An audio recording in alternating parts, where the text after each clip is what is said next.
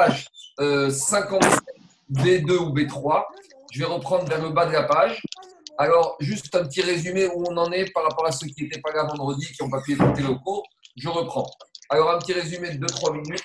On a enseigné dans ce chapitre. Maintenant, après nous avoir parlé de, des, des éléments, des accoutrements avec quoi l'animal peut sortir Shabbat, après avoir parlé des animaux qui ont été créés avant les êtres humains, maintenant on va parler avec quoi les êtres humains ils peuvent sortir le Shabbat.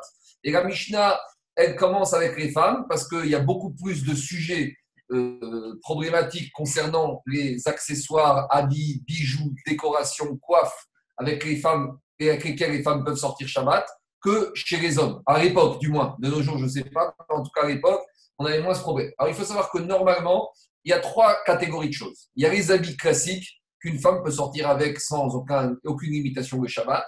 Pourquoi? Parce qu'un habit, ce n'est pas une charge, ce n'est pas interdit de sortir avec Shabbat. Il y a les charges, des sacs, toutes sortes de choses qui sont des choses qu'on n'a pas le droit de sortir avec lesquelles Shabbat.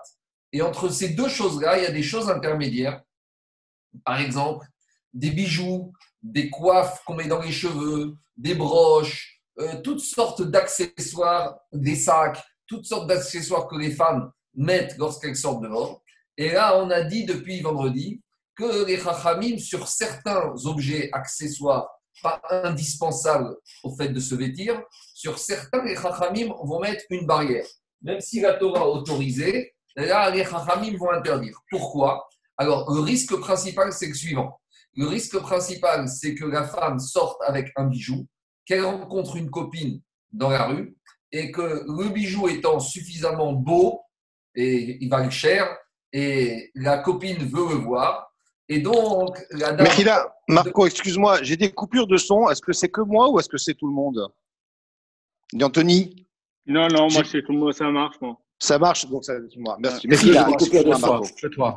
Pas de problème. Alors, le risque, le risque c'est que la femme sorte Shabbat et qu'elle va montrer son bijou à sa copine et qu'elle va l'enlever et que la copine va le regarder, va l'essayer pour que son mari lui achète le même lendemain, et qu'après, la femme ne va pas remettre le bijou, et elle risque de le déplacer plus que Arba mode, plus que 2 mètres dans le domaine public.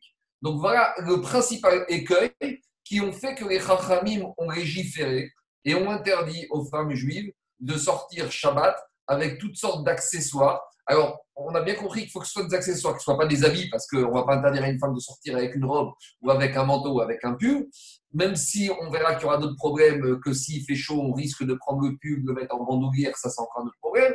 Mais en tout cas, sur les accessoires, s'ils sont suffisamment importants, il y a un risque que la femme, elle va sortir avec et qu'elle risque de l'enlever, de le déplacer à terme dans le domaine public. Donc, par contre, si c'est, on va dire, des accessoires qui n'ont pas tellement de valeur, que, on va dire, la femme ne risque pas de montrer à sa copine parce que c'est quelque chose de banal, à nouveau, là, peut-être il n'y aura pas lieu de légiférer. De la même manière, on va aussi parler d'accessoires qui sont sur le chapeau de la femme.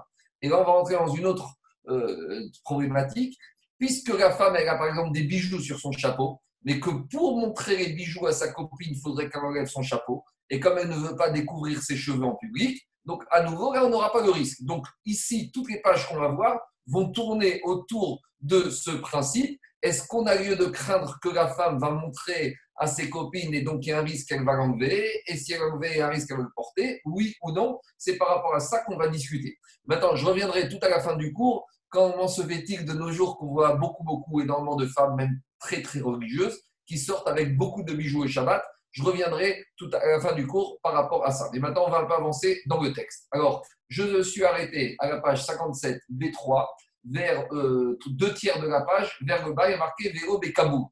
Alors, Vélo Bekabou, donc euh, la Mishnah nous disait que la femme ne devra pas sortir avec un certain nombre d'accessoires. On a parlé de fils dans les cheveux et on a parlé maintenant de bijoux. Et maintenant, on a parlé que la femme ne doit pas sortir avec le kaboul.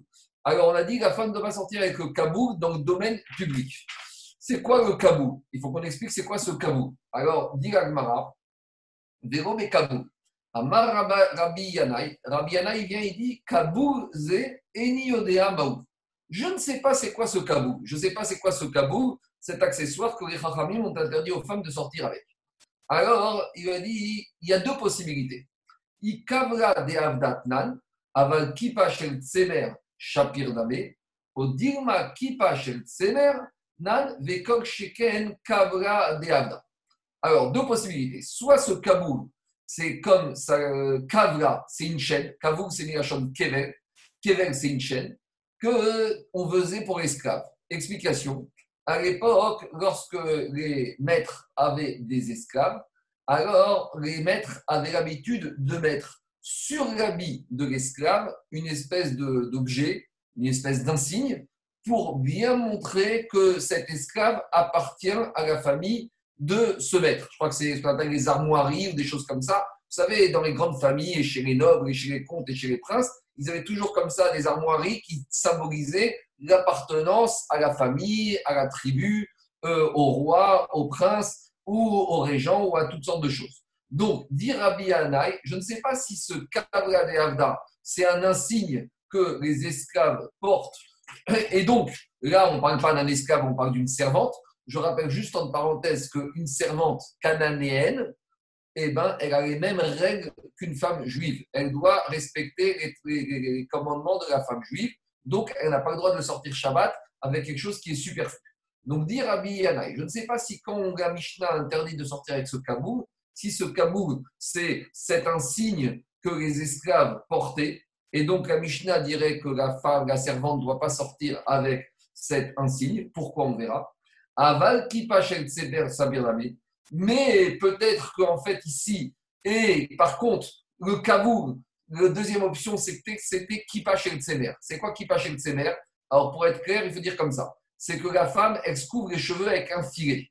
Et en dessous de ce filet, en dessous de ce chapeau, elle mettait aussi ce qu'on appelle kippa Tsemer. Donc, kippa, c'est comme une kippa de laine, qui était des fois avec des bijoux.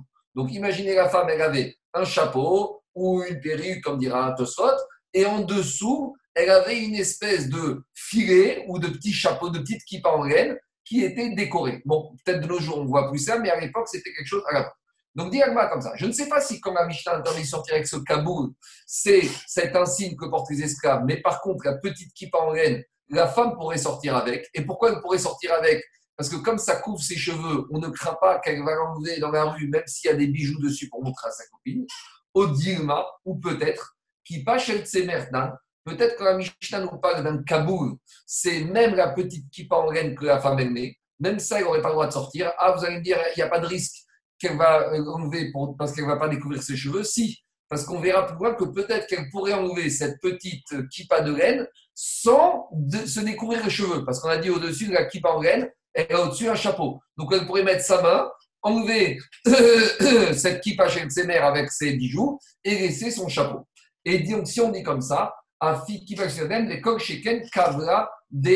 et donc, si déjà la femme, elle n'a pas le droit de sortir avec ce petit accoutrement, cette petite kippa en laine, a fortiori qu'elle n'aurait pas le droit de sortir avec les insignes, avec le symbole, avec le, signe que mettaient les esclaves pour montrer leur appartenance au maître. Donc voilà la question de l'agma. Alors on a deux approches par rapport à comment expliquer la Mishnah sur ce tabou. Première approche, c'est Rabbi Abaou. Amar Rabbi Abaou, Stavra Keman de Amar Kipash El pour Rabbi Abaou, quand on te dit que la Mishnah interdit à la femme de sortir avec le kaboul, le kaboul, c'est cette petite kippa en laine qu'elle mettait en dessous de son chapeau. Ah, et pourquoi? Parce qu'il y a un risque, comme cette kippa en laine, il y avait dessus toutes sortes de décorations, de bijoux, de broches, d'émeraudes. Vous savez, quand on voit des fois euh, en Inde, les Maharajas, ils mettent comme ça une espèce de, turban avec dessus, il y, a un gros, il y a un gros diamant au milieu. Donc ce kaboul, c'est à peu près ça. C'était une espèce de coiffe avec un très beau diamant. Et donc, la femme, peut-être que des fois, elle voulait montrer ça à ses copines. Ah, vous allez me dire, mais elle risque de découvrir les cheveux, elle ne va pas le faire. Si, parce que comme elle a le chapeau au-dessus, elle va peut-être, dira le rite, va glisser sa main un court moment, et même elle pourra peut-être même enlever, elle va voir qu'il n'y a personne, elle va enlever son chapeau 30 secondes, et elle va découvrir ce Kavra de Donc à cause de ça, d'après Rabbi Abaou et Chachamim, il parle de cela. Les Tanya Nameachi, et la Braïta confirme bien cela, Yotsaïcha Bekabou Beistema Echatzer. Rabbi Shimon Ben Elazar Omer, Diragma, euh, je prends, Amarabe Mistara qui m'endemar qui va chez le Tsemertan. Mais Tanya Nameach, et voilà ce qu'on a enseigné. Yotsaïcha Bekabou Beistema Echatzer. Et Rabbi Shimon Ben Elazar Omer, Av Bekabou Lereshut Arabi. Donc il faut dire comme ça. Et on a une braïta qui te dit qu'on a trouvé que les Chachamim ont autorisé la femme à sortir avec le kaboul que dans la cour. Pourquoi que dans la cour? Parce que, comme Rashi a expliqué, l'Agmara à la page 67, on verra que même si les Chachamim ont interdit aux femmes de mettre des bijoux, ils ont quand même laissé la possibilité d'en mettre un pour que la femme elle soit attirante aux yeux de son mari. Mais même cette autorisation elle est restrictive puisque la femme n'aura le droit de sortir avec ce cabou, ce qui, cette petite part en laine avec des bijoux dessus, que dans la cour, mais pas dans le domaine public. Et Rabbi Shimon ben Elazar Omer, Kabou et. Et Rabbi Shimon ben Elazar, il autorisera même, même avec le kabou dans le domaine public. Donc, c'est quoi la, discussion ici? Pourquoi Rabbi ils interdisent le kabou dans le domaine public et pourquoi Rabbi Shimon ben Elazar l'autorise? C'est que puisqu'elle peut l'enlever, elle peut rapidement ou en mettant sa main en dessous, les Chachamim ont craint qu'elle enlève et qu'après elle vienne à le porter. Et pour Rabbi Shimon ben Elazar, cette crainte n'est pas justifiée. À partir du moment où ça recouvre ses cheveux, on ne craint pas qu'elle va l'enlever, même si au-dessus, elle avait le chapeau. Et c'est ça qu'il a dit, ben Elazar, tout ce que la femme elle met sous son chapeau, Yotsimbo. Elle peut sortir avec. Pourquoi? Parce que comme c'est en dessous de son chapeau, on ne la elle ne va pas l'enlever, même s'il y a des très beaux bijoux dessus, elle ne va pas l'enlever parce qu'elle ne veut pas se découvrir les cheveux en public. Par contre, si au-dessus de chapeau, elle a encore une coiffe, et sur cette coiffe, il y a des bijoux, là, il sera d'accord, elle n'aura pas le droit de sortir dans le domaine public, parce que si c'est au-dessus du chapeau, là, même Rabbi Shimon ben Lazar va craindre qu'elle enlève ce, cette décoration de cette coiffe, parce que de toute façon, comme elle a son chapeau, elle ne va pas se découvrir les cheveux. Voilà, voilà le fond de la discussion. Mais en tout cas, d'après cette première lecture de la Mishnah, le kabou, c'est une petite kippa en laine qu'elle mettait sous le chapeau avec dessus des diamants. Donc pour Rachamim, on l'autorisera à sortir dans la cour, mais uniquement parce que dans la cour, pourquoi? Pour qu'au moins elle soit présente aux yeux de ce mari, mais dans la rue, non. Après, on a parlé dans la Braïta de ce cabou, on a parlé de istéma. Alors demande à Gmara, maï istéma. C'est quoi ce istéma Amar Rabiabaou, Rabiabaou, il continue à nous expliquer c'est quoi visionner. Il nous dit c'est visionner. Demande à maï visionner. C'est quoi visionner? Amarabaya Marav, Kalia Parouché. Kalia, c'est quelque chose qui empêche Parouché de fleurir. Alors, explique Rachid de quoi il s'agit. Il y a certaines femmes qui mettent un chapeau pour couvrir leurs cheveux quand elles sont mariées. Et le problème des chapeaux, c'est que derrière, au niveau de la nuque, il y a des petits cheveux qui dépassent. Donc, comme elles veulent faire l'exigence du Zohar, qui exige qu'une femme elle se couvre tous les cheveux de la tête, donc, même les petits cheveux qui dépassent derrière, elles veulent les couvrir. Donc, qu'est-ce qu'elles font? Elles mettent un petit filet. Donc, il y a le chapeau devant et il y a ce kalia parouché. C'est un petit filet qui, enlève, qui empêche parouché, justement, les petites excroissances de cheveux de sortir. Alors, ici, la Braïta, dit que tout le monde dira qu'on aura le droit de sortir aussi avec ce petit filet. Pourquoi? Toujours le même principe. Parce que comme il couvre les cheveux, on ne craint pas, on ne craint pas qu'elle va l'enlever. Alors, c'est uniquement dans le khatser, uniquement dans la cour, mais pas dans le domaine public. Pourquoi? Parce que, à nouveau, dans le domaine public, on craint qu'elle va peut-être enlever. Alors, c'est pour ça que les interdiront. Alors, tout ce principe, il ne concerne que, euh, on va dire, le visionné. Les Khaïm sont interdits dans le domaine public que dans les pays où les femmes ne couvrent pas tous les cheveux. Ah, couvrent tous les cheveux. Mais il y a certaines femmes qui ne couvrent pas les cheveux de derrière alors dans ce cas-là, il n'y aura pas de problème de sortir dans le domaine public. Voilà le fond de la discussion. Et ce qui est intéressant, c'est qu'ici, Tosot, il ramène que Kavra Behara, le Kaboul, on fait peut-être référence aussi à la perruque. Ce qui est intéressant, c'est que déjà au XIe siècle, Tosot nous parle que les femmes mettaient ce qu'on appelle PA Nochit, des perruques qui étaient fabriquées avec des cheveux, des goyotes. Et justement, à nouveau, on parle par rapport à ce problème-là, mais je ne vais pas rentrer dans le débat. Je continue. Excuse-moi, est-ce qu'on pourra avoir la même avamina pour un homme qui a sa kippa sous son chapeau? Qui a son chapeau C'est quoi le risque? Bah, Le risque, c'est que s'il a sa kippa sous son chapeau, dans le domaine public, il peut rencontrer quelqu'un qui n'a pas de kippa et puis il va avoir l'intention de lui donner sa kippa. Et quel problème? Bah, donc, donc, ça deviendrait, euh, il porterait dans le domaine public. Il ne va, pas avancer tant qu'il n'a pas remis son chapeau sur la tête. Un juif, il ne marche pas s'il n'a pas non, son chapeau. Non, pas la kippa. La kippa. la kippa, il va rester au juif. Non, mais la même raison que les femmes, de peur qu'il le montre à ses copains, son chapeau. Mais non, mais euh, chapeau, euh, non, non. Il y a pas, il y a d'abord, d'abord, on parle, ne parle pas des hommes de nos jours. Des raisons que. Charles, Charles, on ne parle pas de nos jours. Ça, c'est une soukia où les gens, ils arrivent, ils montrent leur montre, ils montrent leurs chaussures, leurs ceintures. Ça, ça peut-être, ça, on va dire que c'est les hommes qui sont devenus des femmes. Mais un homme normal, il a un chapeau, il ne va pas commencer à montrer son chapeau à tout le monde. Hein. On n'est pas. Il y a que les Bon, peut-être, mais en tout cas, le chapeau, c'est pas quelque chose. En tout cas, la Xéra, il n'a pas été jusqu'au chapeau, ni euh... jusqu'à la kippa. Bon. Pas exagérer non plus. Hein. Je, je, je, je, continue. Non, parce que là, on va entamer des choses. Euh... On continue.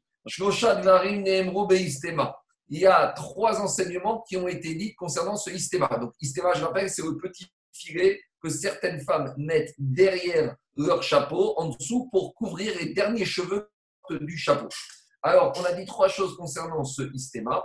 Enba mishum. Il n'y a pas de problème de rein et de laine. Pourquoi? Parce que les habits concernés par le laine, c'est uniquement ceux qui sont tissés, c'est les fibres qui sont filées.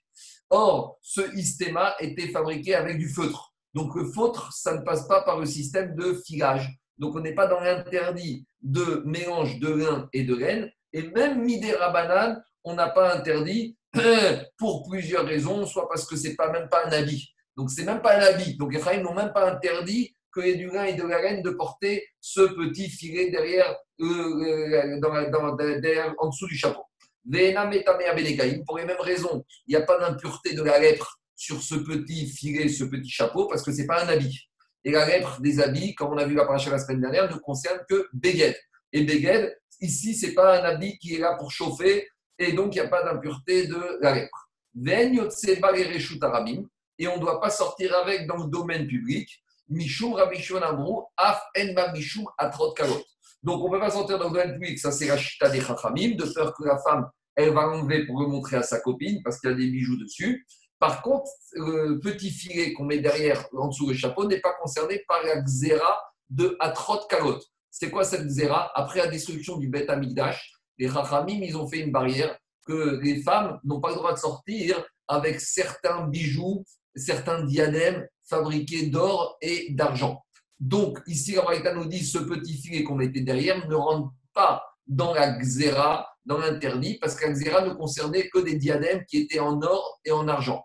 Et Rivan, il dit qu'ici, il n'y a pas de xéra parce que ce n'est pas, un, bijou qui est suffisamment important. C'est plus quelque chose qui est pratique pour les femmes.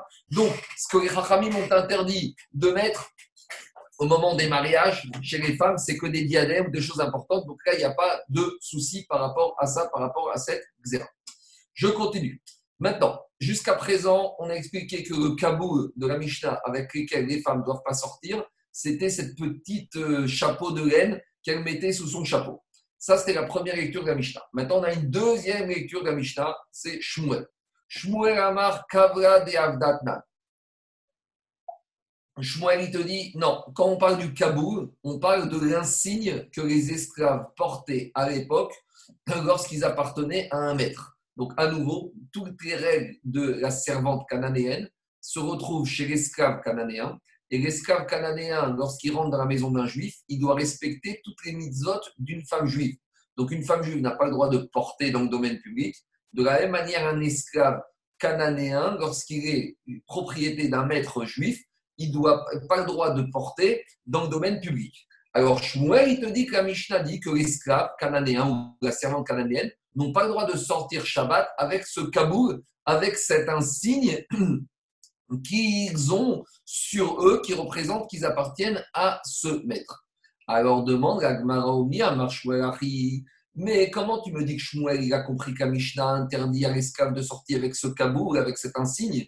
Pourtant, le même Shmuel a dit bechotem avalo bechotem Pourtant, le même Shmuel, il autorise de quoi? Il autorise l'esclave cananéen ou la servante cananéenne, ou même l'esclave juif, hein, parce que ça peut être aussi un esclave juif qui a un insigne, de sortir à condition que l'insigne est sur son cou, mais pas si l'insigne est sur son vêtement. Alors, explique Rashi que lorsque cet insigne, on le mettait sur le cou, il était fabriqué à base d'argile.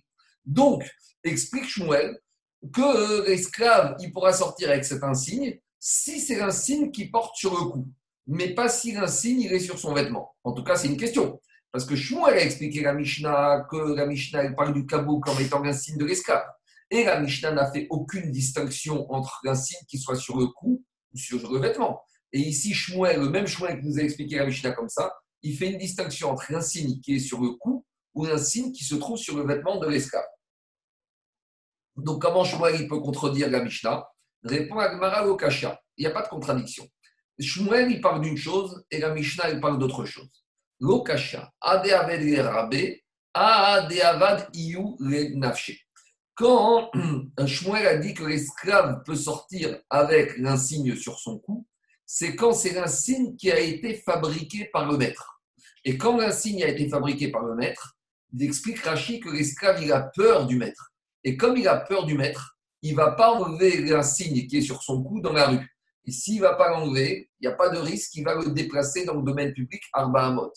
Alors que la Mishnah qui m'interdit à l'esclave de sortir avec l'insigne, de quel insigne il s'agit? L'insigne que lui-même s'est fabriqué, l'esclave. Le maître lui a rien demandé. En plus, il a voulu se fabriquer un insigne. Vous savez, des fois, pour certains esclaves, c'est un signe de cavode de se fabriquer un insigne. Parce que imaginez, euh, le chauffeur de, je sais pas, de Bernard Arnault ou de Rothschild, il va montrer qu'il est le chauffeur de Rothschild, parce que quand il va arriver, qu'il va convaincre que c'est le chauffeur de Rothschild, on va lui faire du cavode. Donc, de la même manière ici, ici, cet esclave, sans que le maître lui impose rien du tout, il s'est fabriqué de lui-même un insigne. Et maintenant, il y a un risque quoi? Il y a un risque, peut-être il va sortir dans la rue et il va rencontrer des gens qu'il n'a pas envie qu'ils sachent qu'il est esclave. Donc, il va enlever un signe. Et on est jour du Shabbat. Et comme il va l'enlever, ah, le maître le rencontre. Mais il s'en fout, puisque le maître, il ne va pas être MacPit, puisque ce n'est pas le maître qui lui a demandé de faire ça, il l'a fait de lui-même. Donc, il risque de l'enlever. S'il risque de l'enlever, il risque de le transporter dans le public. C'est pour ça qu'à Mishnah, a interdit que, que euh, sorte avec cet insigne lorsqu'il est fabriqué par l'esclave lui-même, puisqu'il n'y a pas de crainte du, il n'y a pas de crainte du maître. Donc, il risque de l'enlever. Et c'est ça le problème. C'est clair ou pas? Alors, dit Agmara, David Rabé. Donc, qu'est-ce qui sort de là? Il sort que pour Shmuel, quand Shmuel a autorisé à sortir l'esclave avec son insigne, c'est quand l'escrigne, elle a été exigée, imposée par le maître. Alors, alors pourquoi Shmuel, s'il parle d'un cas où c'est l'insigne qui a été exigé par le maître, pourquoi Shmuel il fait une différence entre l'insigne qui se trouve sur le cou ou l'insigne qui se trouve sur la vie Demande Agmara Bechotem chez Beksuto Avairo, pourquoi quand l'insigne se trouve sur la vie, même Shmuel dira que Met ne peut pas sortir. Dit Gmara, parce que là-bas, j'ai un autre problème. ma mifsak ou mirtat, parce que peut-être qu'un signe, elle va se détacher du vêtement. Et maintenant, le maître, l'esclave, il a peur de rencontrer son maître dehors. Et il va voir le maître que l'esclave, il a pris un signe sur son vêtement. Il va lui dire quoi? T'as honte de moi? Tu, prépares une révolte? Tu, prépares, euh, tu te prépares un coup d'État contre moi Pourquoi tu as pris un signe? Alors, face à cette peur, qu'est-ce qu'il va faire l'esclave? Mais Kapere, il va plier son vêtement. Plutôt que de porter le vêtement sans un signe, il va enlever le vêtement, il va le plier. On a ritré à fait et il va le mettre sur son épaule. Et un vêtement qui est mis sur l'épaule, c'est plus un vêtement, ça devient une charge et on n'a pas le droit de sortir avec. C'est un interdit de porter. Des Bar Yosef, des Yosef celui qui a pris son imperméable et, au lieu de l'enfiler, il l'a plié, il l'a mis sur son épaule. Ou mon Shabbat, il a transgressé Shabbat de la Torah, il doit amener, s'il n'a pas fait exprès, un korban Khatat. Donc c'est ça qui dit Shmuel. Shmuel, il te dit, quand c'est un signe du maître qui est sur le cou, alors là, il n'y a pas de problème. Alors, même si il se casse, il va laisser ici, comme on verra tout à l'heure. Mais un signe qui est sur le vêtement, là, il y a un problème, parce qu'on verra que le problème, il risque de rencontrer son maître et il va avoir peur qu'il sait que maintenant il est tombé, que le maître, va, va voir qu'il n'a plus d'insigne, donc il va enlever son habit, il va le mettre sur lui. Donc c'est de ça qu'il a peur. Et donc il risque de déplacer dans le domaine public. Et c'est pour ça qu'il va avoir un problème. Alors dit Agmara, on voit que c'est un signe. Il y en a aussi certains juifs qui le mettaient comme euh, quand ils appartenaient à la yeshiva du Rej Galuta. Donc, c'était un signe de déférence à l'égard du Rav. Et Shmuel, a dit à tous les Talmid Khamim qui appartenaient à l'Eshiva du Rav, ne sortez pas avec ces insignes sur vos vêtements le Shabbat. Pourquoi? Parce que peut-être qu'ils vont tomber et vous allez avoir peur de rencontrer le Rosh Shiva et que vous n'avez plus insigne sur vos vêtements et vous allez enlever le vêtement pour ne pas avoir honte et vous allez le porter. Par contre, les Varminar de des Par contre, il y en avait certains qui n'avaient pas peur du Rosh Shiva et s'ils n'avaient pas peur, eux, même si l'insigne tombait, ils n'allaient pas pour s'enlever leur manteau et le porter. C'est pour ça que certains pouvaient sortir avec, certains n'avaient pas le droit de sortir avec. En tout cas, on a expliqué la différence de Shmuel par rapport à la Mishnah. Ça dépend si on parle d'un insigne fabriqué par le maître, ou là, d'après Shmuel, il n'y aura pas de risque de le porter si on l'a sur le cou, mais pas sur l'habit. Et la Mishnah, où c'est un, insigne qui est fabriqué par le maître, par l'esclave lui-même, où là, on aura eu peur qu'il va l'enlever, qu'il va le déplacer dans le domaine public, et il n'aura pas le droit de sortir avec. Voilà. Est-ce que c'est clair ou pas, ou pas? Sinon, je prends. J'ai juste une question. Hmm. Euh, je suis étonné qu'on prenne ça qu'au niveau pchat, parce que il n'y a pas, je ne sais pas que dit Tosfot, que dit Ramban. Alors, euh, Tosfot, euh, je n'ai pas, vu tous les farchim, mais Tosfot, justement, il explique juste cette notion de peur et dans la cour, mais euh, on reste vraiment pchat ici, c'est, on est vraiment à la avec quoi on peut sortir, avec quoi on peut se dire. Maintenant, après, on peut trouver toutes sortes de drachotes, par rapport au fait d'être, euh, d'avoir Irat Shamaïm, de ne jamais, les chassidim, ils vont vous dire qu'il faut jamais, vous savez, les chassidim, même quand ils travaillent, même quand ils étudient, ils ont le chapeau, ils ont euh, la caputa, ils ont, ça c'est la notion d'avoir toujours un habit de juif, et il faut jamais enlever l'habit de juif, parce que là, il n'y a plus la Irat Shamaïm. On peut expliquer comme ça, Mara, mais on va rester plus près du Pshat par rapport à des règles de Irat Shabbat. Maintenant, si vous voulez trouver des drachotes, c'est autour de ça qu'il faut trouver l'habit du juif et par rapport à la par rapport à la crainte du ciel. Mais bon, là, c'est plus du drache que du chat par rapport à la Je continue. Ouf, il y a d'autres questions? Alors, je continue. Goufa, Amar Shmuel. On revient maintenant encore, on va encore aller approfondir l'enseignement de Shmuel. Qu'est-ce qu'il a dit Shmuel? L'esclave peut sortir avec l'insigne fait par le maître quand cet insigne est sur son cou. Avalo Bechotem chez Beksuto mais pas avec un signe qui se trouve sur son vêtement. Tania la on a une braïta qui, confirme cela.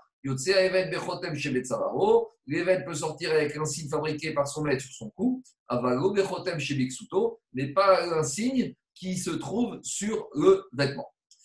Par rapport à cet enseignement de Shmuel, par rapport à cette braïta, on amène une autre braïta, une longue braïta qui va contredire pas mal de choses qu'on a dit ici. Qu'est-ce qu'elle dit cette nouvelle braïta? Pour on a objecté une braïta.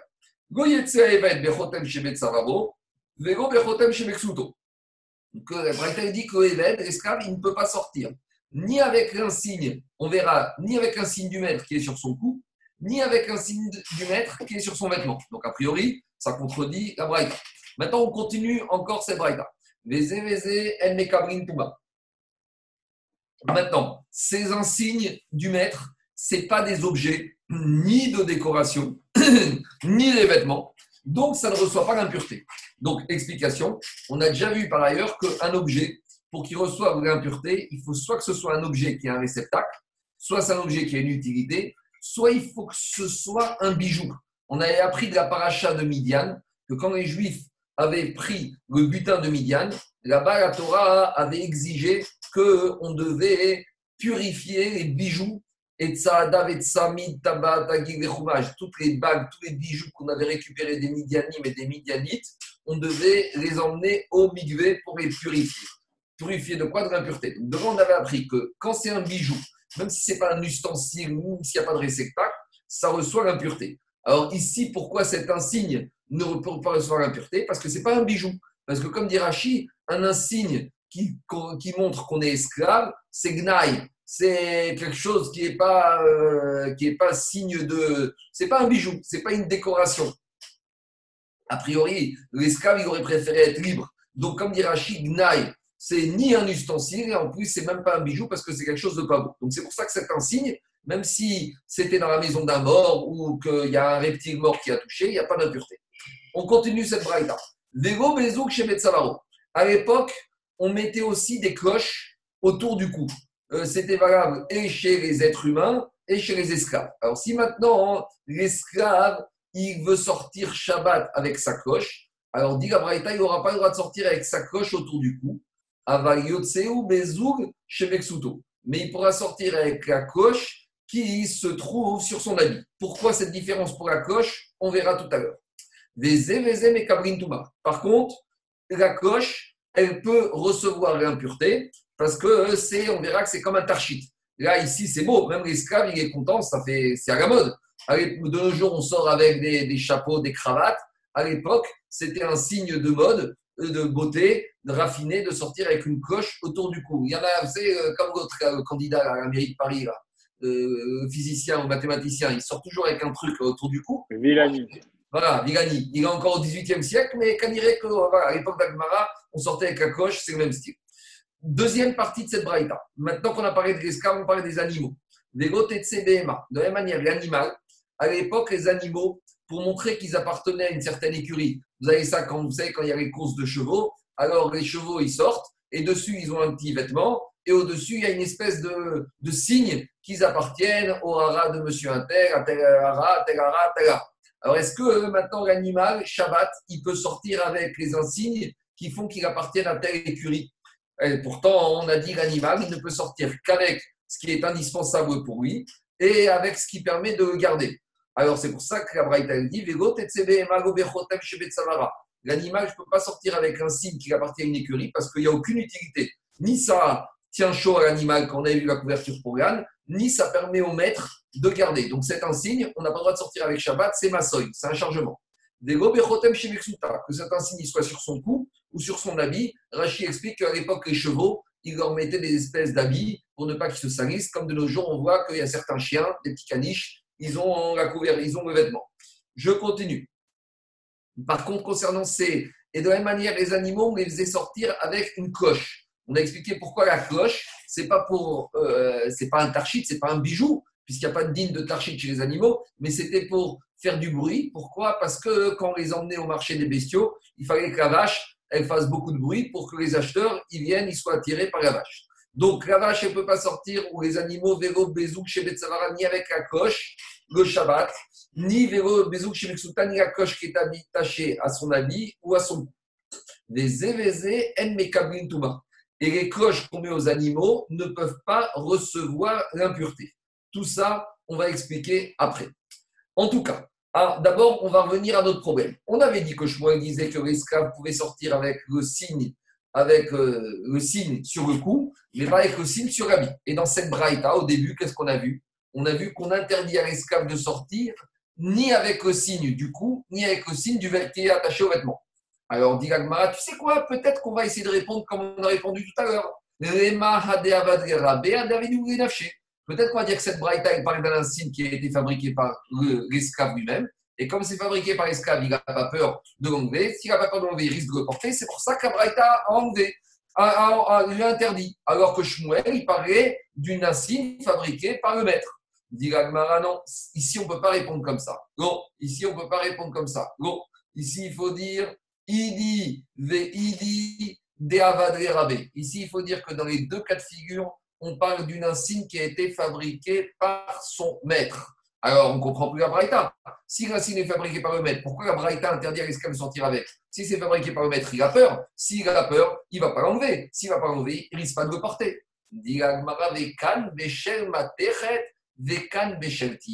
Là, maintenant, on fait une nuance entre la, la matière première avec laquelle l'insigne a été fabriqué. Quand Shmuel autorise l'esclave à sortir avec une insigne fabriquée par le maître, c'est quand elle est fabriquée en terre, en argile. Et quand la Braïta interdit de sortir avec une insigne fabriquée par le maître, c'est lorsqu'elle est métallique. Ah, qu'est-ce que, qu'est-ce que ça change?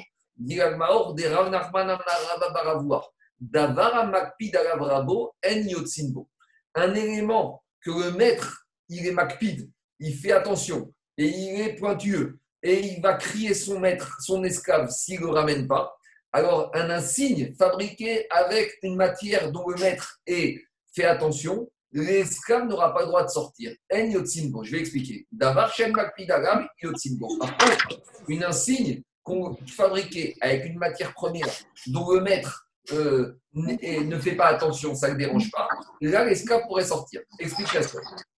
Et là, on ramène une deuxième préoccupation dans l'insigne de l'esclave, à savoir, lorsqu'un de l'esclave est en métal, si elle se casse, comme elle a coûté de l'argent au maître, alors l'esclave devra ramener les débris de l'insigne qui s'est cassé pour que le maître puisse recoller les morceaux. Donc ici, c'est quoi le problème de la Braïta? Si l'esclave est sorti avec une insigne de son maître, il y a deux problèmes. c'est sûr qu'on est, quand c'est fabriqué par le maître, il n'y a plus le problème qui va l'enlever. Mais il y a un autre problème. Il y a un risque que l'insigne, elle va se casser. Et comme c'est fabriqué avec un matériau que le maître veut récupérer parce que ça coûte de l'argent, donc l'esclave risque de ramasser les débris de l'insigne pour les ramener au maître. Et donc l'esclave va les transporter dans le domaine public. C'est pour ça qu'Abraïta a interdit. Tandis que Shmuel, il parle d'une insigne fabriquée par le maître qui met au cou, mais l'insigne a été fabriquée en quoi? En terre, en argile.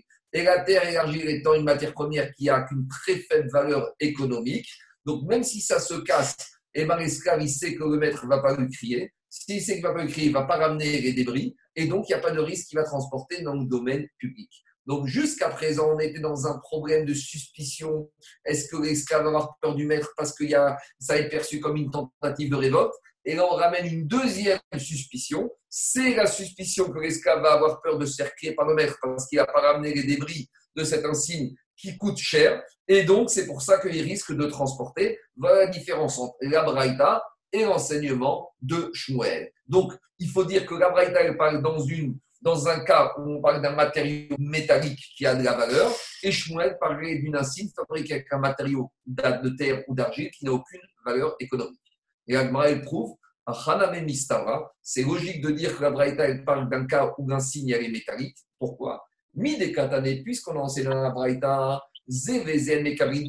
Qu'est-ce qu'on a dit dans la Braïta? Que l'insigne, que l'insigne, elle ne reçoit pas l'impureté. Mais la Braïta, elle a dit, cet insigne-là ne reçoit pas l'impureté. Pourquoi marquer celle-là? Ça veut dire que comme c'est une insigne, parce que ce n'est pas un ustensile, ça ne reçoit pas l'impureté. Mais je peux en déduire que si c'était un ustensile fabriqué avec la même matière que cet insigne, ces ustensiles recevraient l'impureté. Or, un ustensile qui ne reçoit l'impureté, c'est uniquement si c'est un ustensile qui est fabriqué en métal. Pourquoi? Dis-moi comme ça. Si on dit que l'insigne est en métal et c'est parce que c'est une insigne, c'est pas un ustensile, ça reçoit l'impureté. J'aurais dit parce que c'est une insigne, ça ne reçoit pas l'impureté. Ah, mais si c'est des ustensiles fabriqués en métal, didou mi par contre, Martha mais si tu m'avais dit que même dans la Braïta, on parle d'une insigne fabriquée en terre, alors, Anéou Kabretuma, j'aurais dit une insigne en terre, ça ne reçoit pas l'impureté. Hakerim Didhou Kabretuma. Mais si c'était des ustensiles en terre, ça aurait reçu l'impureté. Et ça, c'est pas possible parce qu'on a une Mishnah qui ne dit pas comme ça. On a une Mishnah dans Kerim, Veatania Keri Avanim, un ustensile en terre, en pierre Keri Garim, un ustensile fabriqué avec des déchets d'animaux. Des Adama, un ustensile en terre. En mekabrin tuma, Torah sofrim, ne reçoit jamais l'impureté, ni minatora, ni par Donc, une petite parenthèse, c'est vrai que dans la Torah, on nous parle de kri des ustensiles en argile. Et la Torah me dit clairement que des ustensiles en argile reçoivent l'impureté. Donc, comment comprendre? Il faut élargir, c'est de la terre. Il faut comprendre comme ça. La terre, telle qu'elle, si ça a été fabriqué telle qu'elle, ça ne reçoit pas l'impureté de l'ustensile en terre. Par contre, en argile, c'est quoi? C'est qu'on prenez de la terre et vous la faites passer dans le feu par un artisan. Et là, on passe du statut d'ustensile en terre à ustensile en argile. Et ustensile en argile, ça reçoit bien l'impureté. Donc, pour revenir à Agmara chez nous, qu'est-ce qu'on dit? Je suis obligé de dire qu'Abraïta, parle d'un signe qui était métallique. Parce qu'Abraïta, a dit c'est uniquement des insignes métalliques qui reçoivent pas l'impureté. Par contre, des ustensiles métalliques reçoivent l'impureté. Ça, c'est classique. Par contre, si on avait dit que c'était des ustensiles en terre, comme Shmuel, là, ça marchait pas. Parce que j'aurais dit les, les insignes en terre ne reçoivent pas l'impureté, mais les ustensiles en terre reçoivent l'impureté. Ça, c'est pas possible. Parce qu'un me dit clairement que les ustensiles en terre ne reçoivent pas l'impureté. Et là, donc, c'est la preuve que quoi? C'est la preuve que la braïta qu'on a ramenée, elle ne parle que d'ustensiles métalliques. Et c'est pour ça qu'Abraïta ne veut pas que l'esclave sorte avec, parce que comme c'est des insignes métalliques, ça coûte cher si ça se casse. L'esclave a peur de se faire crier par son maître, donc il va les porter. Alors que Shmuel, qui avait dit que l'esclave pouvait sortir avec des insignes fabriqués par son maître, c'était des insignes en terre qui ne valent pas beaucoup d'argent. Il n'y a pas de risque d'engueulade du maître. Donc c'est pour ça que dans le cas là-bas, Shmuel autorisait l'esclave à sortir avec. J'ai été clair C'est de la technique, hein, il n'y a rien de compliqué. Est-ce qu'il y a des questions? Euh, Oui, c'est très clair euh, pourquoi c'est du métallique, mais il y a un, autre problème, c'est qu'en fait, la Braïta, elle, elle change de registre. Parce qu'avant, on parlait des motivations que pourrait avoir l'individu ou l'esclave pour retirer, pour porter et tout. Mais là, la Braïta, elle passe sur des faits objectifs. C'est qu'on casse quelque chose qui est métallique. Attendez, laissez-moi finir. Et ce qui m'étonne là-dedans, c'est que je, pensais, vous l'avez dit vous-même et le Rav le disait tout, que la, la race, c'est pour l'Europe, c'est pour la majorité des choses qui se passent. On peut très bien imaginer qu'un insigne en argile se casse, c'est assez fréquent. Mais qu'un insigne en métal se casse, ça doit être rarissime. Or, ça m'étonne que on, fasse une, des dynimes sur quelque chose qui, peut arriver que très rarement. J'entends, j'entends, mais je vais vous répondre qu'en matière, ici, tout le problème de la Braïta, de ce qu'on a fait, c'est des décrets par rapport à l'interdit de porter. Et euh, vous n'étiez pas là, mais le premier tosot de Daf Bet de la Shabbat, Là-bas, on a commencé par nous interdire, on a, on a commencé la Gemara de Shabbat en nous parlant de l'interdit de déplacer d'un domaine public, domaine privé et dans le domaine public. Et Tosfot pose la question, mais pourquoi la Gemara de Shabbat, elle a commencé par l'interdit de porter et de déplacer domaine public, domaine privé, domaine public? Et là-bas, Tosfot dit que l'interdiction de porter et de déplacer est une interdiction bizarre. À savoir, explication, que Shabbat, il y a 39 travaux interdits. 39 travaux, il y en a 38 qui en permanence sont interdits parce que c'est une transformation. Par exemple, cuire, vous prenez quelque chose de cru, vous transformez. Construire, vous prenez deux briques et vous les mettez une au-dessus de l'autre, vous construisez un mur. Coudre, vous prenez deux étoffes, vous les mettez entre elles. Sur 38 travaux de Shabbat, je comprends l'interdiction de la Torah. Pourquoi? Parce qu'il y a une transformation, il y a quelque chose qui change. Celle qui est vraiment bizarre, c'est l'interdiction de porter. La preuve, c'est qu'un monsieur, il peut rester dans sa maison, passer la journée de Shabbat à porter des livres, des kilos, il n'aura pas transgressé Shabbat. Par contre, il prend une petite cuillère, il la sort de 2 mètres d'un domaine public dans une clé, il a transgressé Shabbat, il est condamné à mort. Dit Osfot, comme Otsa, c'est une melacha, une interdite qui est vraiment, pas bizarre, mais groua, différente des autres, alors on aurait pu penser qu'il soit, y a un risque, et c'est pas un risque, c'est qu'on l'a vu avec beaucoup de juifs, qu'il y a beaucoup de juifs qui ne la prennent pas au sérieux et qui ne font pas attention et qui la prennent un peu à la légère. Combien de juifs de nos jours qui, qui n'allument pas la lumière, qui ne fument pas, qui ne prennent pas la voiture, qui ne font qu'un travaux au Shabbat, mais par contre, à demander leur de ne pas porter leur clé ou un mouchoir dans la poche, ils n'arrivent pas. Donc, comme c'est une mélacha qui est vraiment, entre guillemets, euh, difficile à comprendre par un esprit humain et difficile à être mise en pratique à l'époque d'Agmara et encore plus de nos jours, les Chachamim sur Otsa, ils ont été très, très, très loin. Et même si vous avez raison, chaque que le métal, par définition, c'est une matière qui n'a pas vocation à se casser, l'or et l'argent, les métalliques, par définition, le métal, c'est solide. Malgré tout, les Chachamim, même si c'est vrai que c'est possible, c'est une minorité, en matière de déplacement, ils ont été très, très loin. Ce qu'on ne retrouvera pas dans les autres mélachotes. On n'a pas retrouvé les mêmes préoccupations, les mêmes exigences dans les autres interdits de Shabbat. Voilà comment euh, une façon de répondre. Il y a d'autres questions? Alors, on continue. Maintenant qu'on a commencé cette braïta, on va revenir et on va détailler les autres qu'on a vus dans la braïta.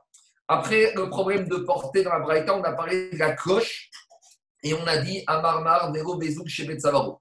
On a dit que l'esclave ne peut pas sortir avec la cloche qui va autour de son cou, mais il peut sortir avec une cloche qui est attachée à son habit. Donc je rappelle que la cloche, c'est esthétique c'est une décoration, c'est un tarchit, c'est un bijou. Donc l'esclave, c'est un être humain. De la même manière qu'on a vu que pour les êtres humains, on peut sortir avec une décoration de Shabbat, alors ici, il aurait le droit à Meikaradine, mais on voit que dans la Braïta, les Chachamim, ils ont fait une nuance. La cloche qu'il a autour de son cou, il ne peut pas sortir avec, mais la cloche qui est sur son vêtement, il peut sortir avec. Alors on demande à Gmara Zoug chez Amayo. Pourquoi la, coche autour de son cou, il ne peut pas sortir avec l'esclave? Tout va bien, c'est une décoration, c'est un habit, c'est beau. Oui, mais de peur qu'elle va se casser quand il va être dehors. Et comme c'est quelque chose qui est raffiné, ça coûte de l'argent, il va la ramener à la maison et il va la porter. Alors si tu me dis que tu as cette suspicion pour la cloche qu'il porte autour du cou, Zouk chez Beksuto, alors j'aurais dû avoir la même suspicion lorsque la coche se trouve sur son vêtement. Dilma Mifsik peut-être qu'elle va se détacher et qu'il ne va pas vouloir la laisser dans la rue, qu'il va la ramener à la maison. Répond Agmara, concernant la cloche qui se trouve sur le vêtement, tu sais pourquoi on n'a pas légiféré? Des mirhaba parce que quand la cloche elle est sur le vêtement, elle est cousue au vêtement. Donc si elle est cousue au vêtement, il n'y a pas de risque, en tout cas le risque est quasiment réduit à zéro. Et justement, l'esclave avant de sortir ou avant de sortir, il fait attention qu'elle est bien cousue, qu'elle est bien attachée parce que ça coûte de l'argent et qu'elle se voit bien. Donc à cause de ça, comme elle est bien cousue, on ne craint pas qu'elle va tomber et qu'elle va se la déplacer dans le domaine public. Et ça, ça confirme l'enseignement qu'on a déjà vu plus haut, pour des Ravuna, des comme on a vu plus haut à la page 57. Il a dit Ravuna, on a vu ça pour les femmes avec le Migvé, des Maravuna, Béré des Ravioshua, Kol Gazou. Tout élément qui serait tissé, filé avec l'événement, on aurait le droit de sortir avec Shabbat et Chachamim n'ont pas mis de barrière de là, il y en a qui ont autorisé, le Yesod d'autoriser de sortir avec le mouchoir. Vous savez, il y en a qui, les mouchoirs à l'ancienne. Vous savez, comme ils avaient en Afrique du Nord le mouchoir en tissu. Alors, il y en a qui autoriseraient la personne à sortir avec le mouchoir à condition qu'il soit cousu.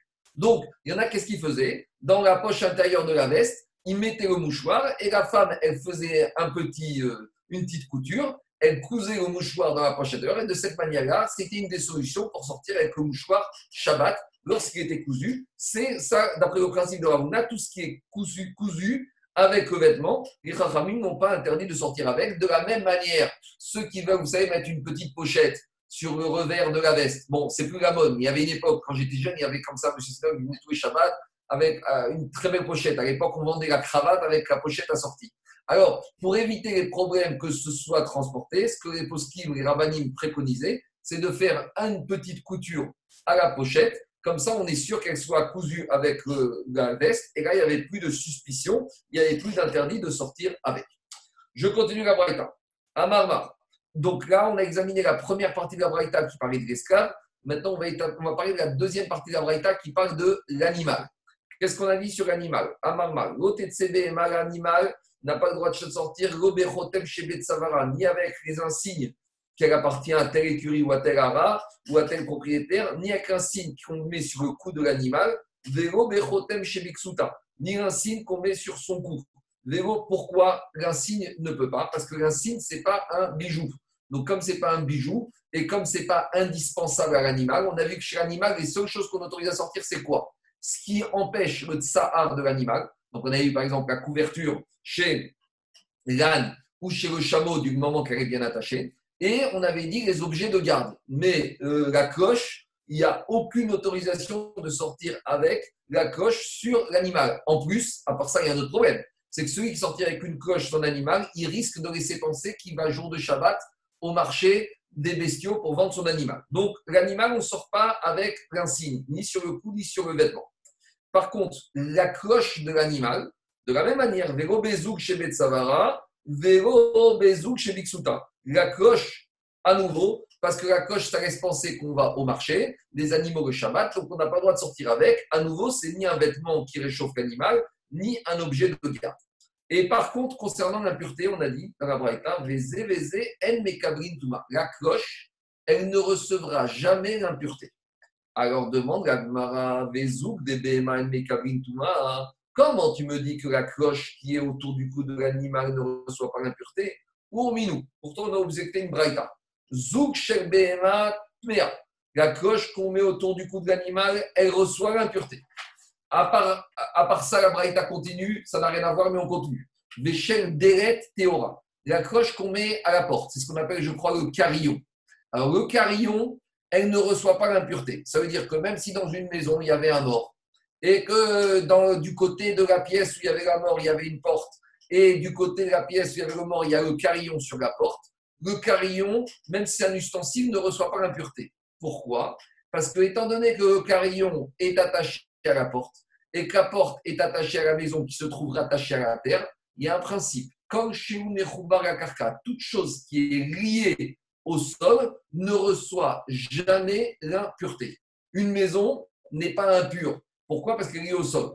Par exemple, prenez dans une maison les tringues à rideaux qui sont des ustensiles ne reçoivent pas l'impureté parce qu'elles sont fixées au mur, au plafond, et le plafond est lié au sol. Donc tous les objets qui sont fixés dans la maison prennent le statut de la maison. La maison, c'est la carcasse, c'est lié au sol, ça ne reçoit pas l'impureté. Donc le carillon qu'on met sur la porte de la maison ne reçoit pas l'impureté.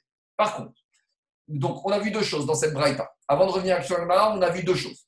On a la cloche de l'animal qui reçoit l'impureté et on a la coche de la porte, le carillon qui ne reçoit pas l'impureté. Maintenant, si on a mixé, Shel Deret, et si on a pris le carillon de la porte, maintenant on l'a mis autour du cou de l'animal. Alors, Tmea, elle reçoit l'impureté. Ah, mais avant, elle ne recevait pas l'impureté, mais comme maintenant on l'a mis sur le cou de l'animal, ça suffit d'avoir la pensée de maintenant de la destiner qu'elle soit au service de l'animal pour lui enlever le fait qu'elle soit rattachée à la maison. Inversement, chez Behema, on a pris la cloche qui se trouve autour du cou de l'animal, via Saor et et on l'a mis comme carillon de la porte. À même si maintenant je vais changer de destination, que je vais fixer cette cloche qui appartenait à ma vache, et que je l'ai mis comme carillon, et je l'ai, fixé, je l'ai mis sur la porte. Mais plus que ça, je l'ai attaché à la porte avec des clous, tamé. Là, même si cette cloche, elle, est maintenant fixée à la porte avec des coups, elle reste impure.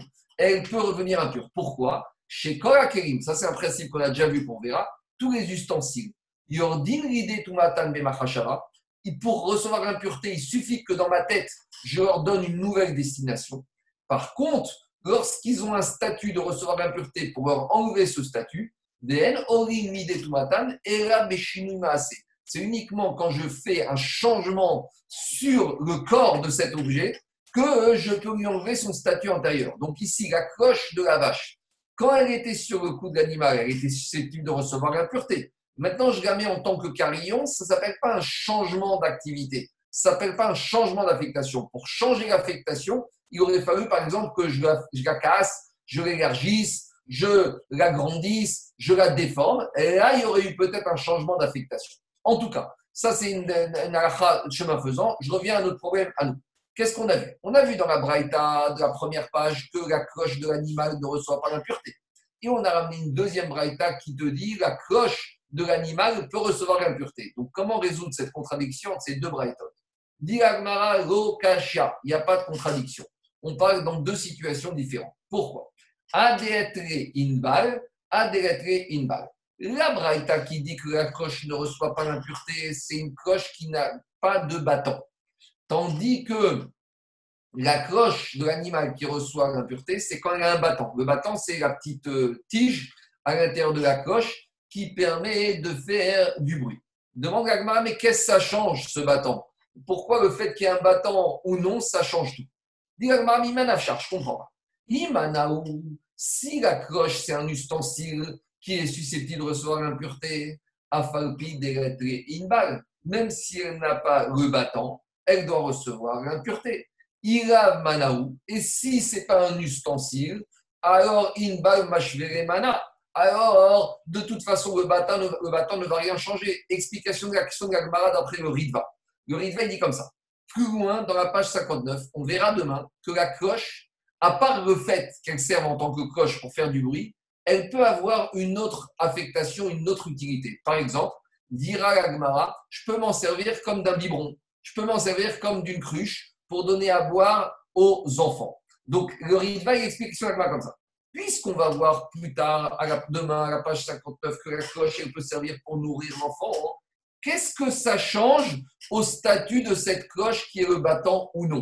Si je vois que c'est ce qu'on appelle un bête qui boue, il y a un réceptacle, alors je peux m'en servir comme d'un réceptacle. Donc normalement, ça doit prendre le statut d'ustensile.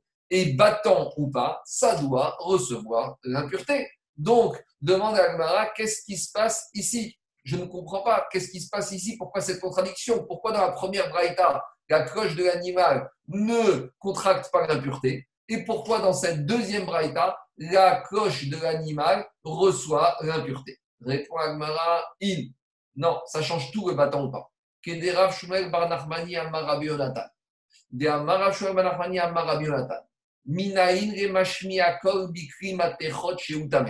D'où je sais qu'un ustensile en métal qui émet un son, à ce stade, on va dire, même si ce n'est pas un ustensile qui a un réceptacle, prenez un ustensile musical qui reçoit un son, qui émet un son, même s'il n'y a pas de réceptacle, malgré tout, d'où je sais qu'il peut contracter l'impureté, dit marin à nouveau, on l'apprend chez Nehemar, on l'apprend de la paracha de Midian. Dans la paracha de Matot, là-bas, on a marqué que les d'Israël, pour venger euh, Zimri, l'acte de, des, Midianites, des princesses de Moab et de Midian qui s'étaient livrées à prostituer pour dévergonder les enfants d'Israël, Abdelmourou a demandé de venger, euh, de, venger de se venger des Midianites et de les tuer. Et les hommes et les femmes, puisque la faute est venue par les femmes. Et après, on avait dit, tout le bulletin, vous allez devoir purifier. Et là-bas, il y a marqué, comme Davar De là-bas, on apprend la ce qu'on appelle riboun la cachérisation d'un ustensile. Là-bas, il y a marqué tout ustensile que vous avez pris de Midian, par exemple, toutes les casseroles et les marmites que vous avez pris de Midian. Comme à Midian, ils avaient l'habitude de manger pas cachère, et vous, que Israël, vous mangez cachère, donc il faut cachériser ces éléments. Comment cachériser les éléments? Il y a deux manières de cachériser. Il y a des choses qui ont été utilisées avec de l'eau, par exemple, des choses qu'on fait bouillir, donc dont l'interdit a été absorbé avec l'eau. Donc, par exemple, bouillir, une marmite dans laquelle on a cuit de la viande pas cachère, comment on va la cachériser? On va faire agara, on va les bouillanter. Et toutes les choses, les ustensiles qui ont été utilisés avec le feu, on va les devoir passer par le feu. Donc, par exemple, les grilles, le four, on va devoir mettre, faire l'action du chalumeau. Ça, c'est concernant la cache La cachérisation concernant les interdits de cache mais ici, il y a autre chose. Il y a marqué comme davar, tout davar. Davar en hébreu, ça veut dire chose, mais ça veut dire aussi dibour, une parole, un son. Demande à pourquoi la Torah a dit kol davar, toute chose? On aurait pu dire kol asher yavo baesh, tout ce qui a été utilisé avec le feu devra être passé par le feu. Pourquoi on a dit davar? Alors la elle fait une braïta dans Torah de Kohanim, elle dit comme ça. Kol davar asher yavo baesh tavu baesh, afigu dibour Yavobaesh. Même les ustensiles qui ne sont pas des ustensiles, mais qui émettent du, un son, qui émettent une parole, un davar, un dibour, un son, devront être cachérisés. vous allez dire, mais c'est quoi cette histoire? Un instrument de musique, il n'y a pas de problème de cachérisation. Je n'ai pas fait cuire du porc dans un instrument de musique. Alors Tosfot dit, c'est vrai, mais vu que là-bas on parle d'impureté, de cachérisation, et que sur un instrument de musique on ne parle pas de cachérisation, on parle forcément d'impureté. Donc on apprend de là-bas qu'un instrument de musique, même si ce n'est pas un ustensile, il, va, il est susceptible de recevoir de l'impureté. Donc voilà, de là-bas, de la paracha de on apprenait la cachérisation. On apprend aussi, chemin faisant, d'un mot en trop, que même les instruments de musique qui ne sont pas des kérim, des ustensiles à proprement parler, peuvent recevoir l'impureté. Et c'est pour ça qu'on dit comme ça vu que la cloche, lorsqu'elle a un bâton, c'est un instrument de musique. Si un instrument de musique, elle peut recevoir l'impureté. Par contre, la cloche qui n'a pas de bâton, elle n'est pas un instrument de musique, donc elle ne reçoit pas l'impureté. Voilà l'explication que l'Agmara elle fait pour résoudre la contradiction. Donc on revient. La première braïta qui dit qu'on a fait sortir une cloche autour de l'animal et que la cloche ne reçoit pas l'impureté, c'est parce qu'elle n'avait pas de bâton, c'est pour ça qu'elle ne reçoit pas l'impureté. Et la deuxième braïta qu'on a dit que la cloche qu'on mettait autour du cou de l'animal ou sur son habit, elle reçoit l'impureté, c'est parce que c'est une cloche qui a un bâton. Donc si ça a un bâton, ça devient un instrument de musique. Donc c'est pour ça que ça reçoit l'impureté. C'est clair il y a des questions? Alors je continue. Je veux comprendre que vient faire l'impureté dans, dans ce domaine-là D'impureté, d'impureté par rapport à Otsaha non, c'est, non, ça n'a rien à voir, mais c'est chemin faisant, David. Comme dans la Braïta, comme dans la Braïta, on nous parlait de l'animal, est-ce qu'il peut sortir avec la cloche ou pas? Comme souvent, tu sais, l'Agmara en profite pour nous rappeler des règles d'impureté. Chemin faisant, on t'a dit, mais à part ça, il y a une autre, il y a une notion de, à part ça, concernant l'impureté, il n'y a pas d'impureté. C'est juste derrière juste chemin faisant. David, dans Shabbat, tu vois que toutes les 3-4 pages, on parle de pureté, d'impureté, on nous glisse par-ci, par-là. C'est toujours dans toute ma série de Shabbat, on l'a déjà vu depuis le début, mais tu verras, dans, par gros, dans chaque chapitre, dès qu'on peut, parce que comme il y a, je vais dire, c'est clair, dans Shabbat, il y a Moukhtse. Moukhtse, ça dépend de Kérim ou pas Kérim. Et dès qu'on est dans Kéri, dans l'ustensile, tu arrives tout de suite à impureté. Dans Shabbat, il y a les habits. Les habits, tout de suite, impureté. Après, on va voir le mort, etc. Donc, dès qu'on peut, dans Shabbat, on nous parle de pureté et d'impureté. Et, et, et, David, on avait déjà parlé de ça ensemble. Shabbat, c'est justement le moment où tu peux chasser l'impureté. Donc, c'est pour ça que c'est lié. Shabbat, Shabbat Kodesh. Shabbat, c'est le moment où toutes les impuretés du monde les arrivent. Dans le Shabbat, on a les Shabbat, on a les kérim, les ustensiles, justement, pour lutter contre l'impureté. Donc, c'est pour ça que c'est la Gemara où il y a le plus de notions de pureté et d'impureté. Dans les autres, il y en a un peu. Mais bon, sauf dans Nida, parce que Nida, c'est le sujet de l'impureté. Mais dans Shabbat, tu auras, pas, auras beaucoup plus d'impureté que dans Baba Kama, Baba Metsia, je sais pas, dans Kiddushin, donc tu vois, parce que Shabbat, c'est ce qui permet de lutter d'Afka contre la Touma, contre l'impureté. Alors, je. Oui. Non, Juste. Euh, oui, dans, dans, le, dans les Shalomi. De quel passouk Le passouk, c'est Bamidbar, chapitre 31. Vous trouverez là-bas, dans le quatrième livre, chapitre 31. Qu'est-ce qu'il y a, Jacob? Dans le Yerushalmi, le Imbal, il appelle Imbal, with mem, avec mem au lieu de nun. Et alors, ça, vient, ça vient du grec, à l'intérieur du bol, dans le bol. Et ce qui a donné le terme embolie. C'est pour ça que ça s'appelle imbal. Ah, imbal, j'ai compris. Et... À l'intérieur du bal. C'est qui a donné le terme grec embolie, une embolie de préserve dans un vaisseau. D'accord, c'est à l'intérieur. Donc, c'est ça, ça Donc, c'est la même définition. C'est le bâton qui se trouve dans la coche. Oui, et en même temps, c'est un Kelly, c'est-à-dire qu'il y a la notion de Kelly et du contenu. Mais, mais ça, Charles, on va le voir demain. Puisque tête, on dira que, que tu peux donner à, boire aux enfants avec justement cette coche qui comme tu dis, c'est un bon. J'ai compris. Imbag, on continue. Diragmara, qu'est-ce qui sort? Maintenant, on vient d'établir que la Braïta qui a dit que la cloche de l'esclave, elle reçoit pas l'impureté parce qu'il n'y a pas de bâton dessus. Donc, dit très bien. Donc, tu viens de m'établir que cette Braïta avec l'esclave, on te parle euh, avec la vache, on te parle d'une cloche où il n'y a pas de bâton. Alors, puisque tu m'as dit qu'Abraïta a parlé d'une cloche qui n'a pas de bâton, donc la cloche qui n'a pas de bâton, c'était la troisième, la dernière partie de la Braïta sur l'animal. Mais il y a un principe c'est que si la Braïta a parlé de cloche dans la deuxième partie chez l'esclave et de cloche dans la troisième partie de l'animal, c'est qu'on fait référence à la même, au même style de cloche. Donc, si dans la troisième partie, dans la troisième partie, la cloche de l'animal, il n'y a pas de bâton, donc il faut dire Ema Metsiata. Dans la deuxième partie, où on parlait de la cloche de l'esclave, où on t'a dit Vero chez Betsavaro, on avait dit que l'esclave ne peut pas sortir avec la cloche qui a à son cou, Bezouk chez Beksuto. Mais il peut sortir avec un coche qui est sur son vêtement. Et qu'est-ce qu'on a dit concernant cette coche-là dans la deuxième partie? Vézé, vézé, mais Kabrin Touma. Concernant la coche de l'animal, on a dit qu'elle reçoit l'impureté. Et donc maintenant, j'ai un problème. Pourquoi? Tu me dis que dans la troisième partie, elle reçoit pas l'impureté parce qu'on parle d'une cloche qui n'a pas de bâton. Donc maintenant, regarde la deuxième partie. La deuxième partie, forcément, c'est le même style de cloche. Donc c'est une cloche qui n'a pas de bâton. Et dans la deuxième partie de la cloche de l'esclave, on te dit que la cloche, elle reçoit l'impureté. Donc il y a une contradiction. Pourquoi? Urbinou, parce qu'en plus, qu'est-ce qu'on a dit dans une Mishnah Aose, Zugin, Zagin et Martéchet.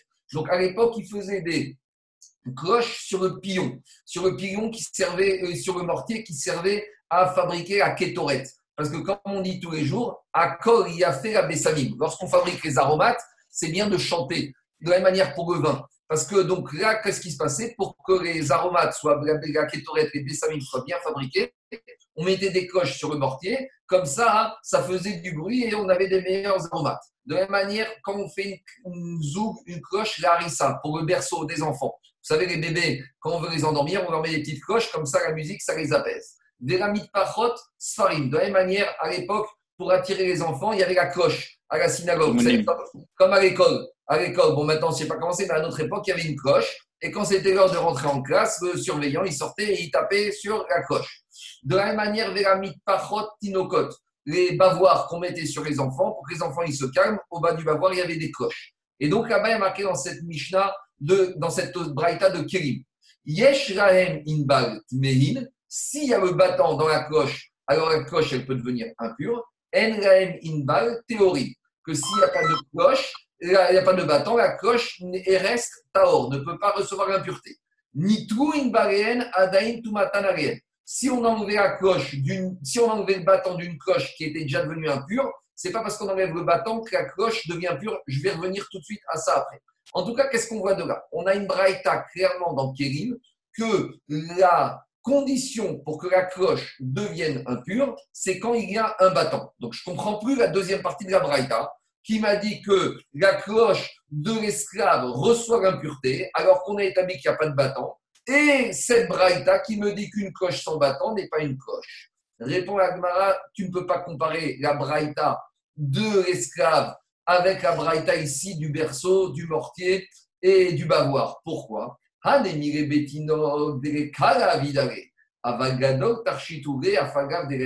Dans le cas de la braïta du bébé et du bavoir, on a besoin du bâton parce que tout le but de la cloche, c'est de faire du bruit.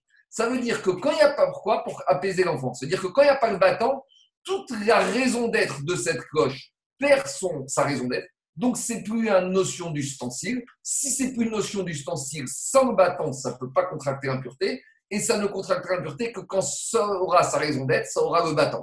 Alors que dans le cas de l'esclave, même quand il n'y a pas le bâton, on a dit pourquoi on sort avec, un, avec une cloche Parce que c'est beau. Alors, même si la cloche est cassée, il n'y a pas le bâton, malgré tout, l'esclave, il va sortir avec. Vous savez, et c'est comme ceux qui sortent avec un appareil iPhone, même s'il ne marche pas. Pourquoi? Parce qu'ils veulent montrer qu'ils ont un iPhone. Ah, ils ne s'allument pas, c'est pas grave. Vis-à-vis des copains et des copines, on a un iPhone. Donc c'est pareil. L'esclave, il veut sortir avec sa cloche parce que la coche, ça fait beau. À la coche, alors à l'intérieur, il n'y a pas de bâton. C'est pareil. C'est pas grave. C'est quand même un bijou. Entre parenthèses, le Chazonish, il, il apprend de ça qu'une femme, elle peut sortir avec une montre, même si la montre, elle est cassée. Parce que la montre, ça reste quand même un bijou. Ah, il n'y a pas d'heure, elle ne marche pas, c'est pas grave. La femme, elle sort avec la montre pour montrer qu'elle a une belle montre. D'ailleurs, quelque part, elle s'en fout. Bon, on peut même trouver cette fin de nos jours pour certains hommes qui veulent sortir avec leur montre pour montrer qu'ils ont une belle montre, même si elle ne marche pas. Mais en tout cas, le Khazonish a parlé pour les femmes. Donc, c'est le principe ici. Donc, chez l'esclave, même s'il n'y a pas le bâton, puisqu'il se sert de la cloche comme d'un tarchit, d'un bijou, donc, même s'il n'y a pas le bâton, c'est un bijou, c'est un. Et comme on a dit, les bijoux, ça reçoit l'impureté, on apprend ça de Bigal. Alors que dans la braïta du bébé, s'il n'y a pas de cloche, il n'y a pas de bruit. S'il n'y a pas de bruit, il n'y a pas d'utilité. S'il n'y a pas d'utilité, ça n'a pas le statut de Kéli et ça ne reçoit pas l'impureté. Voilà la différence entre la cloche sans bâton de l'esclave et la cloche sans bâton du bébé. Je continue. Maintenant, dans cette braïta, comme, on a David, tu vois, parlé un peu de pureté, on va revenir à cette braïta. Qu'est-ce qu'elle a dit Amarma? Nitu in adain On a dit, on a une coche qui avait un bâton.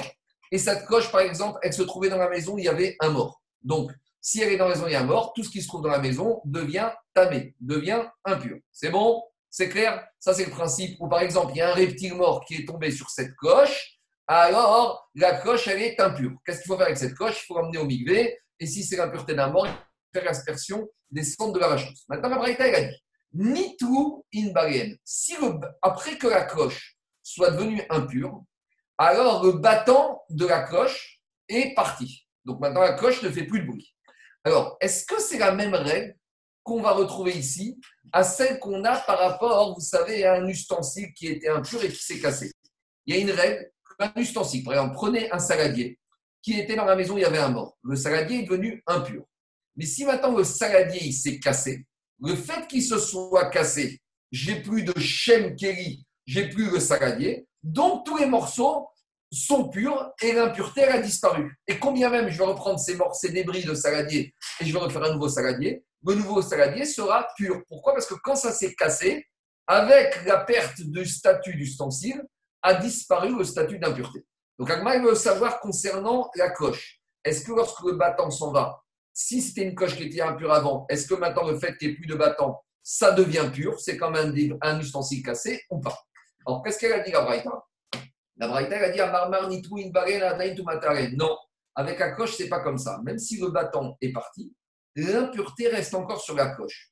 Demande Agmara Meremaï Qu'est-ce qu'on vient de voir? On vient de voir que le bâton sans la cloche, s'ils n'ont plus d'utilité, c'est comme des ustensiles qui sont cassés et ça devrait être impur.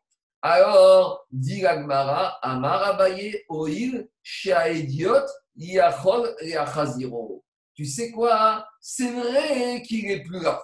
Mais comme n'importe qui peut remettre ce bâton, même un, il n'y a pas besoin d'être un ingénieur, un polytechnicien ou un, ou un, ou un, chirurgien ou un, ou un, maçon pour remettre ce bâton. C'est quelque chose de facile. Vous savez, c'est quand vous arrivez à la maison, il y a votre femme qui vous dit le tiroir il s'est cassé, tu lui dis non, non, il s'est pas cassé, il faut juste le remettre. Eh bien, c'est pareil ici. Puisque le bâton il peut être remis par un idiote, c'est-à-dire un n'importe qui, alors ça ne permet pas de dire que la cloche a perdu son statut de cloche, son statut d'ustensile. Voilà la réponse que la Gemara, que Abaye, il a donnée. Si le bâton il est plus là qu'il est perdu, alors par contre, il va te dire Abaye, si le bâton il est plus là ou qu'il est perdu, là c'est fini, la cloche elle revient pure. C'est-à-dire que quand est-ce que je dis que la cloche elle reste impure? C'est parce que le bâton il est là. Mais s'il est perdu et si j'ai plus la pièce, là c'est plus la même chose. Il faut commander une nouvelle pièce, c'est compliqué, c'est pas sûr que je la trouve. Donc en tout cas, qu'est-ce qui sort de la baille Il te dit cette cloche qu'on a enlevé le bâton, comme je peux remettre le bâton facilement, donc ça garde son statut de Kelly d'ustensile et ça reçoit l'impureté. On, va revenir hein, sur ça, mais à ce stade-là, voilà on en Objecte, Agmara Métiv, Rava, elle objecté une braïta. Qu'est-ce qu'elle dit la braïta? À nouveau, c'est une braïta qui se trouve cette fois dans ma Sechet Para. Et la braïta, elle dit comme ça Hazoug ve'ainbal ribou. La cloche et le bâton, c'est quelque chose qui est lié. Qu'est-ce que ça veut dire c'est quelque chose qui est lié? Explique Rachi comme ça. Puisqu'on appelle la cloche et le bâton ribour, ribour c'est un lien. C'est quelque chose qui lie les deux objets. Puisqu'on dit que la cloche et le bâton ils sont liés, ça veut dire que quand le bâton il se trouve avec la cloche, il suffit que la cloche, par exemple, si le reptile mort il est tombé sur la cloche et qu'il a touché la cloche, même si le reptile n'a pas touché le bâton, la cloche et le bâton deviennent impurs. Et de la même, de la même manière, si je vais faire l'aspersion, je n'ai pas besoin de faire l'aspersion des cendres de sur les deux. Je peux faire l'aspersion que sur une partie des deux. Pourquoi? Parce que comme c'est lié, si une partie est touchée, l'autre est contaminée. Si une partie est purifiée, l'autre est purifiée. Donc, qu'est-ce qui sort de là? Il sort de là que les deux sont liés. Et donc, a priori, Rava, il veut dire que tant qu'ils sont ensemble, ils sont liés. Mais si le bâton, il est détaché, a priori, on voit de là que quoi? On voit de la Braïta que tant que le bâton n'est pas remis, ça veut dire que j'ai deux, un objet qui est cassé en deux. Puisque tu vois que quand ils sont ensemble, l'un est contaminé, l'autre est contaminé, ça prouve de cette Braïta que quand l'un n'est pas là, eh ben, ils sont comme deux objets qui seraient cassés. Donc Rava, il s'oppose à Abaye. Là où Abaye voulait dire que même quand le bâton était là, la cloche gardait son statut d'ustensile, non, Rava veut amener de cette Braïta la preuve que si la Braïta parle de lien, ça veut dire que ça n'est que quand les deux sont ensemble qu'on a un objet, et que quand les deux sont séparés, on n'a pas deux objets, on a un objet cassé en deux, et on a deux débris d'objets. Voilà a priori la question que Rava objecte à Abaye. Alors, elle dit Peut-être, en fait, on n'a pas bien compris. Abaye dit Peut-être tu n'as pas bien compris la. Peut-être la elle veut dire comme ça. La qui te dit que la cloche et le bâton, c'est un lien indéfectible quand ils sont ensemble, peut-être au contraire, la Braïta veut dire autre chose. Elle veut te dire que même quand la cloche et le bâton ne sont pas attachés, c'est comme si c'était lié. Et donc, ça voudrait dire que la cloche sur le bâton, ce n'est pas un objet cassé. Dit Agmara à Abaye, tu peux pas dire ça. Pourquoi? Véatania. On a enseigné la semaine dernière à la page Memchet. Qu'est-ce qu'on a dit? Misporet Shel Prakim. On a parlé là-bas de la paire de ciseaux. Veizmal Sheriatani, et on a parlé du rabot du maçon. Et qu'est-ce qu'on avait dit? On avait dit que si l'un est contaminé, si par exemple, une, une, par exemple, on va prendre la paire de ciseaux. Si une, euh, comment dire, euh, comment on appelle chaque morceau? On va dire si chaque lame, elle a été contaminée, l'autre, elle est contaminée. Mais par contre, quand il s'agit de les purifier avec les cendres de la vache rousse, si, faut pas, si j'asperge l'une, il faut aussi asperger la deuxième. Et dit l'agmara, mais on ne comprend pas, c'est pas logique ton histoire. Ben si tu me dis que ces deux lames, elles sont liées, alors à Figour et hasard, alors j'ai pas besoin d'asperger les deux lames, je dois en asperger qu'une. Et si tu me dis qu'elles ne sont pas liées par rapport à l'impureté, Alors je voudrais dire que même pour l'impureté, elles ne sont pas liées. Ve'amar Rabba et Rabba, qu'est-ce qu'il a dit? Var Torah, Minatora, Beshat, Melacha. Quand ce ciseau, je m'en sers pour couper, alors là, les deux lames, elles sont liées, Ben Retuma, Ben que ce soit pour l'impureté, que ce soit pour l'aspersion. Chez Robéchat Beracha, quand je n'utilise pas cette paire de ciseaux, et nos c'est pas lié ni pour l'impureté, ni pour l'aspersion. Et les Chachamim, ils ont mis une barrière. Ils ont dit qu'il y a un lien pour l'impureté, même quand je n'utilise pas ce ciseau. Et concernant l'aspersion, il n'y a pas de lien et il faudra tout asperger même quand ce n'est pas ensemble. Donc, ceux qui veulent plus de détails, regardez le cours à la page 48, on avait expliqué en long et en large. En tout cas, qu'est-ce qui sort de là? Il sort de là que la braïta que Rava nous a ramené, elle veut dire clairement que quand le bâton est séparé de la cloche, c'est pas comme si j'ai deux objets qui restent intacts c'est comme si j'ai un objet coupé en deux. Et donc, Rabat veut dire à Abaye, si j'ai un objet cassé en deux, si maintenant le bâton a été enlevé de la, de la cloche, même si avant il y avait une impureté, le fait que le bâton soit enlevé, c'est comme si ça s'est cassé. Si ça s'est cassé, la cloche, elle n'est plus impure. Donc, c'est une question contre cette braïta. Répond Rava, et là, Rava, il faut changer. Et il faut revenir à ce que je vous dis.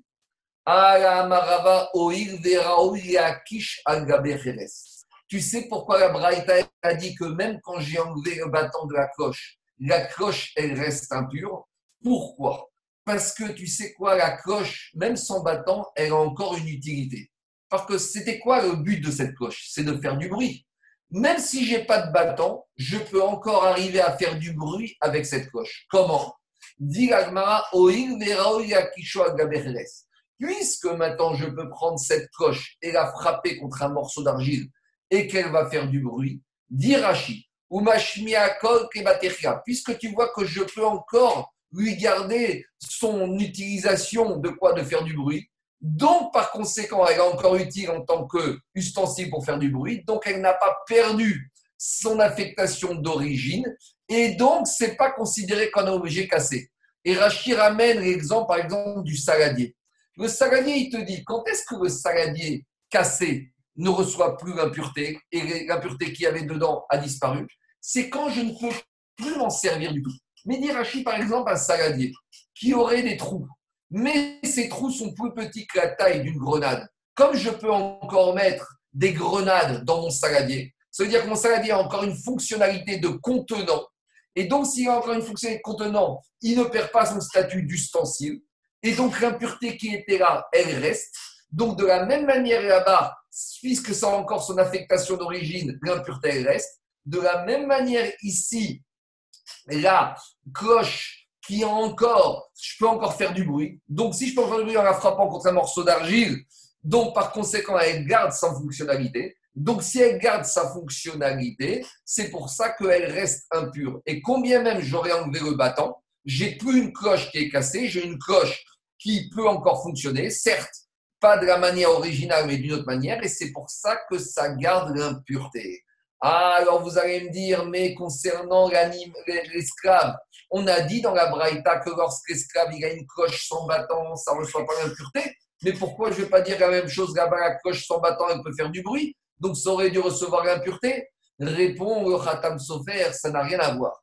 La cloche utilisée par l'être humain ici, comparée avec le bâton, l'être humain, il peut faire du bruit. Mais par contre, quand il met la cloche sur l'esclave ou sur euh, l'animal, quand il met la cloche sur l'animal, quand l'animal il a une cloche, c'est pourquoi? C'est pour faire du bruit indépendamment de la personne.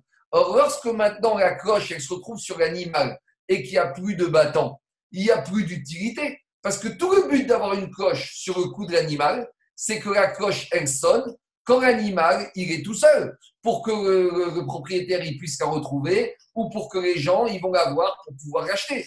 Donc, il n'y a aucun lien entre la cloche sans bâton utilisée par l'être humain pour faire du bruit lui-même et la cloche que je vais mettre autour du cou de l'animal. Quand elle est autour du cou de l'animal, il faut qu'elle fasse du bruit toute seule. Donc, s'il n'y a plus de bâton, c'est plus une cloche. Donc, elle reçoit plus d'impureté. Tandis que chez l'homme, c'est vrai que c'est plus la méthode d'origine, mais malgré tout, je peux la frapper contre un morceau en argile. et faire du bruit. Donc elle garde son statut de Kéli et c'est pour ça qu'elle reçoit euh, encore de l'impureté. Et Itmar Name, Amar aussi Rav il a dit la même chose. Tant que la cloche, je peux encore lui faire sortir du bruit en la frappant contre l'argile, ça reste une cloche, ça reste un kéli. Et juste, je termine avec ça. Ça, c'est la première réponse de Rava. Deuxième réponse de Rav Yochanan, celle que je vous ai dit au début. Tu sais pourquoi la cloche utilisée par l'être humain, même sans bâton, elle est encore un ustensile et elle garde son statut d'ustensile? Parce que je peux m'en servir à autre chose. Amar